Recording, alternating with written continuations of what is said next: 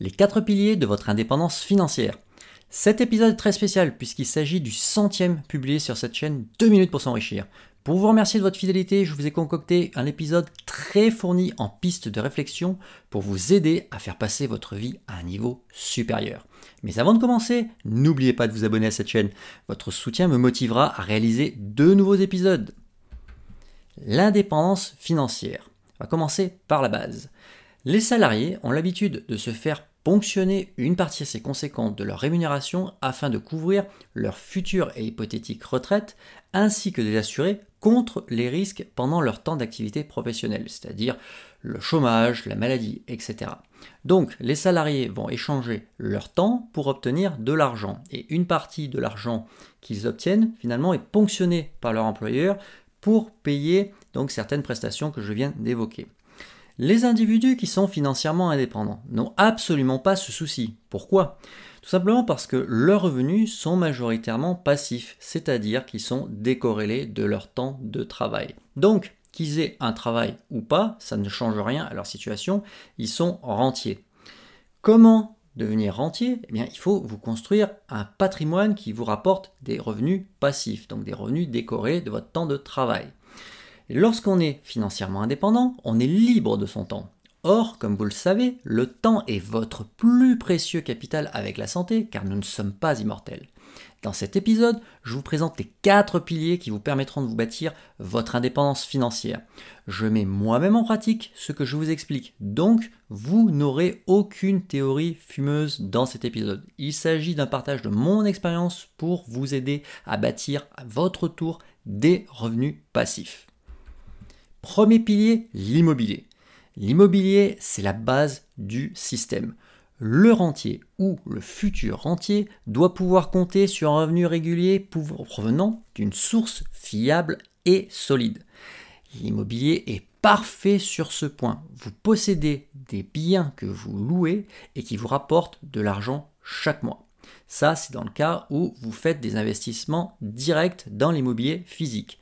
Mais pour ceux qui ne se sentiraient pas à l'aise avec cette option, eh bien, il existe une deuxième solution. Vous pouvez également investir dans des sociétés qui gèrent des biens immobiliers à votre place et qui vous reversent ensuite la majorité de leurs revenus sous forme de dividendes. Je pense par exemple aux SCPI qui ne sont pas cotés en bourse et aux SIC ou RATE en anglais qui sont quant à elles cotées en bourse. Vous pouvez également décider d'investir dans des ETF immobiliers. Alors qu'est-ce que c'est un ETF Un ETF est un fonds commun d'investissement qui va acheter un panier d'actions en bourse et si vous investissez dans un ETF qui verse des dividendes, eh bien cet ETF va acheter des actions qui versent des dividendes. Et donc l'ETF vous reversera des revenus passifs sous forme de dividendes. Sachez qu'il existe des ETF immobiliers, c'est-à-dire des ETF qui vont investir dans des sociétés immobilières, qui vont donc reverser des dividendes, et votre ETF va vous reverser ensuite ces dividendes. Vous pouvez également décider de placer votre argent dans le crowdfunding immobilier. Alors qu'est-ce que c'est le crowdfunding? C'est très simple à comprendre. Vous prêtez de l'argent à des promoteurs immobiliers via une plateforme spécifique. Ces promoteurs construisent des biens immobiliers, les vendent et ensuite, avec l'argent gagné, vous remboursent votre capital et en plus des taux d'intérêt élevés. L'immobilier doit être pour vous la première source d'argent pour satisfaire vos dépenses de base, c'est-à-dire vous loger, vous nourrir, vous habiller, vous soigner et vous transporter. Donc vous devez faire un effort majeur au sein de votre patrimoine de façon à pouvoir vous constituer une source de revenus passifs multiples sur l'immobilier. Donc je vous ai donné plusieurs exemples de sources dans l'immobilier, le crowdfunding, les ETF immobiliers, les cycles, les rates, les SCPI, l'immobilier physique. Dans l'immobilier physique, vous pouvez acheter un logement, donc c'est-à-dire investir dans résidentiel, vous pouvez investir dans un local commercial, c'est-à-dire des murs de boutique, comme par exemple une pharmacie, un coiffeur par exemple. Bref, tout un, tas de services. Vous pouvez également investir dans les stationnements. Le stationnement, qu'est-ce que c'est? Eh bien, ce sont des parkings, des garages. Ça peut être aussi dans des box de stockage, Bref, vous voyez, l'univers de l'immobilier est extrêmement vaste et en fonction de vos affinités, eh bien, vous pouvez choisir une ou plusieurs solutions. Je vous recommande d'utiliser un maximum de solutions différentes de façon à avoir le plus de sources de revenus passifs possibles dans le domaine de l'immobilier. Une fois que vous vous êtes constitué ces sources de revenus, eh bien, vous allez donc commencer à recevoir des loyers, des dividendes, bref, de l'argent. Et ces revenus sont beaucoup plus stables et prédictibles que les autres types de revenus que je vais évoquer par la suite. Pourquoi? Parce que dans l'immobilier, il y a certaines règles qui font que les revenus qui sont issus de ce domaine sont beaucoup plus stable. Donc c'est intéressant pour vous permettre justement, comme je évoqué il y a quelques instants, de financer vos dépenses du quotidien. Je pense par exemple à euh, une législation qui dit que les loyers sont censés être indexés sur l'inflation. Donc quand vous êtes propriétaire d'un bien immobilier que vous mettez en location, lorsqu'il y a une forte inflation, eh bien normalement les loyers de votre bien doivent suivre l'évolution de l'inflation. Et donc, vous êtes censé ne pas perdre de pouvoir d'achat. Je dis bien, vous êtes censé, c'est la théorie. Pourquoi? Parce que le gouvernement peut à tout moment intervenir par la loi pour venir plafonner l'immobilier locatif de manière à ne pas faire suivre l'augmentation des loyers dans la même proportion que le taux d'inflation. Et dans ce cas-là, ça fera perdre une partie de votre pouvoir d'achat. Mais bon, de manière générale, retenez une seule chose, c'est que l'immobilier doit être la première source d'argent pour satisfaire vos dépenses de base. Deuxième pilier, la bourse. Dans quoi investir en bourse? Parmi tous les titres cotés, il faut privilégier les actions et non pas les matières premières, les matières précieuses ou encore les obligations, que ce soit les obligations d'État ou les obligations d'entreprise d'ailleurs. Pourquoi? Tout simplement parce que les actions constituent la classe d'actifs la plus performante sur le plan financier sur le long terme. Les études ont démontré que si vous investissez dans des actions monde, par exemple via un ETF monde, vous pouvez obtenir un rendement de 10% par an très facilement. Vous pouvez également décider d'investir dans des actions individuelles. Alors pour peu que le portefeuille soit suffisamment bien diversifié et investi dans des sociétés de qualité et de valeur, les dividendes que vous allez recevoir dans vos actions à dividendes vont tomber de manière régulière. Et mieux, ils vont peut-être avoir tendance à augmenter chaque année si vous investissez dans des actions versant des dividendes croissants. Cependant, l'inconvénient de cette approche est qu'il vous faudra obligatoirement vous livrer à une analyse approfondie des sociétés qui vous intéressent avant d'y investir. En tant qu'investisseur particulier, vous pouvez également placer votre argent dans des ETF. Je viens de l'évoquer il y a quelques instants. Je le rappelle, un ETF, c'est un fonds d'investissement passif. Et donc, ces fonds se contentent de reproduire la performance d'un indice de référence. Par exemple, un ETF CAC 40 achète les 40 actions de cet indice français et suit son évolution. Son cours augmente si l'indice et son cours diminue si l'indice décroît. Il verse également les mêmes dividendes que son indice de référence puisqu'il comporte exactement les mêmes actions. L'inconvénient de l'investissement dans les ETF est que vous n'obtiendrez jamais une performance financière supérieure au marché. Vous n'aurez qu'une performance égale à celle du marché, ce qui est déjà pas mal puisque je vous ai dit que sur le long terme, sur un indice World, un indice monde, vous pouvez obtenir autour de 10% par an de rendement, ce qui est déjà vraiment intéressant. Pourquoi? Tout simplement parce que un ETF vous permet d'obtenir le meilleur ratio effort consacré à l'investissement en bourse et en rendement. La bourse ne doit pas constituer votre premier pilier. Pourquoi? Tout simplement parce que elle est beaucoup trop aléatoire. Et oui, les entreprises peuvent facilement faire faillite, même les meilleurs.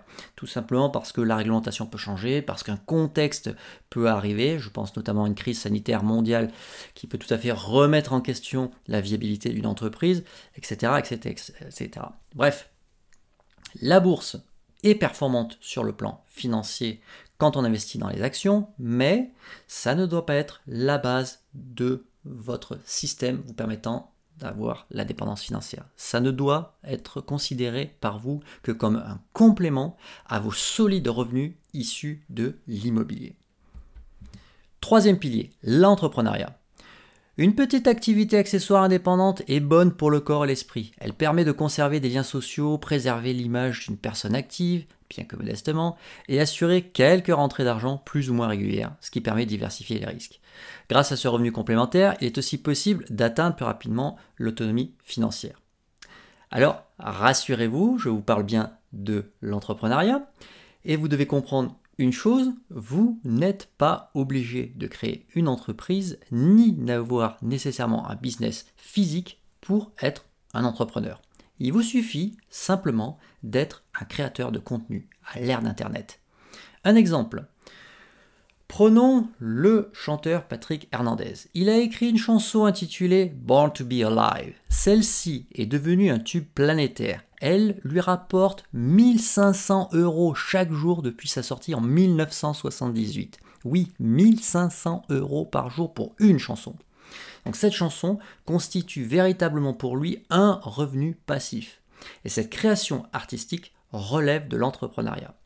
Donc j'en reviens à mon propos justement, vous aussi, à l'ère d'Internet, vous pouvez créer du contenu très facilement et recevoir de l'argent régulièrement. Par exemple, vous pouvez mettre vos photos sur des plateformes en ligne de vente de photos. Vous pouvez également écrire un programme et le mettre en vente sur un magasin d'applications en ligne. Euh, vous pouvez créer des livres, vous pouvez créer euh, des posters, bref, il y a plein de choses à créer. Vous mettez ça sur une plateforme et c'est la plateforme qui va se charger de vendre votre produit. Vous, vous n'avez plus rien à faire, ce sont des revenus complètement passifs. Alors, j'évoque l'entrepreneuriat comme un troisième pilier de votre indépendance financière, mais je sais que la plupart d'entre vous n'auront jamais ni le courage de se lancer, ni la constance dans le temps pour mener un projet commercial sur le long terme. Je ne vous blade pas. Si vous ne vous sentez pas à l'aise avec l'entrepreneuriat, eh bien, mettez de côté ce pilier. En revanche, pour ceux qui voudraient se lancer dans l'entrepreneuriat, sachez que vous avez raison. L'entrepreneuriat est un formidable levier pour atteindre l'indépendance financière dès lors que vous mettez en place un système automatisé de vente qui travaille efficacement pour vous fournir des revenus passifs. En clair, l'entrepreneuriat ne vous permettra d'atteindre la liberté financière que si vous ne travaillez pas dans le système, mais si vous mettez en place un système qui travaille pour vous. Nuance. Quatrième pilier, la retraite. À un moment donné, il va bien falloir que vous puissiez commencer à toucher l'argent que vous avez versé à la prévoyance étatique pendant les années où vous étiez dans la rat race. L'intérêt de la retraite, c'est que vous touchez de l'argent alors que vous n'avez pas à travailler. C'est donc bien un revenu passif. En France, pour votre information, il y a 17 millions de retraités, c'est-à-dire 17 millions de personnes qui reçoivent des revenus passifs. Ah oui, c'est énorme. On n'y pense pas. Ah oui, parce qu'on pense que la retraite, eh bien, on a cotisé, c'est normal d'avoir euh, reçu l'argent. Non, non, non, ça se passe pas comme ça en France. On a un système non pas de capitalisation, c'est-à-dire qu'on ne se constitue pas soi-même sa retraite, on a un système de répartition, c'est-à-dire qu'on a des retraités et ce sont les actifs qui sont sur le marché du travail qui payent la retraite pour les retraités. Donc vous avez des gens qui travaillent pour vous, pour vous payer. Donc c'est bien un système passif. Évidemment, il va falloir attendre plusieurs décennies histoire que vous arriviez en âge de retraite officiel. Donc, si vous voulez être libre tôt dans votre vie, ne comptez pas sur ce pilier pour devenir rentier. Ce pilier doit se limiter à être pour vous un complément de revenus pour financer vos vieux jours. Pour aller plus loin, dans cet épisode, nous avons pu évoquer ensemble quelques pistes de réflexion sur les principaux piliers que vous pouvez utiliser pour obtenir votre indépendance financière. Mais ce n'est pas pour autant une formation. Si vous voulez approfondir ces connaissances, avoir un véritable plan, savoir dans quelle entreprise investir ou dans quel type d'actifs très exactement vous devez placer votre argent, n'hésitez pas à consulter mon livre qui pourra vous aider. Il s'intitule La semaine des 7 dimanches, stratégie pour s'enrichir et devenir rentier. Cet ouvrage est disponible en version papier chez Amazon, en version e-book chez Amazon, Apple, Google, Kobo, etc. Si vous avez apprécié cette vidéo, n'hésitez pas à la liker. Partagez également votre avis avec la communauté de cette chaîne. Deux minutes pour s'enrichir en laissant un commentaire sous cette vidéo. Je vous remercie et je vous dis à bientôt pour un nouvel épisode.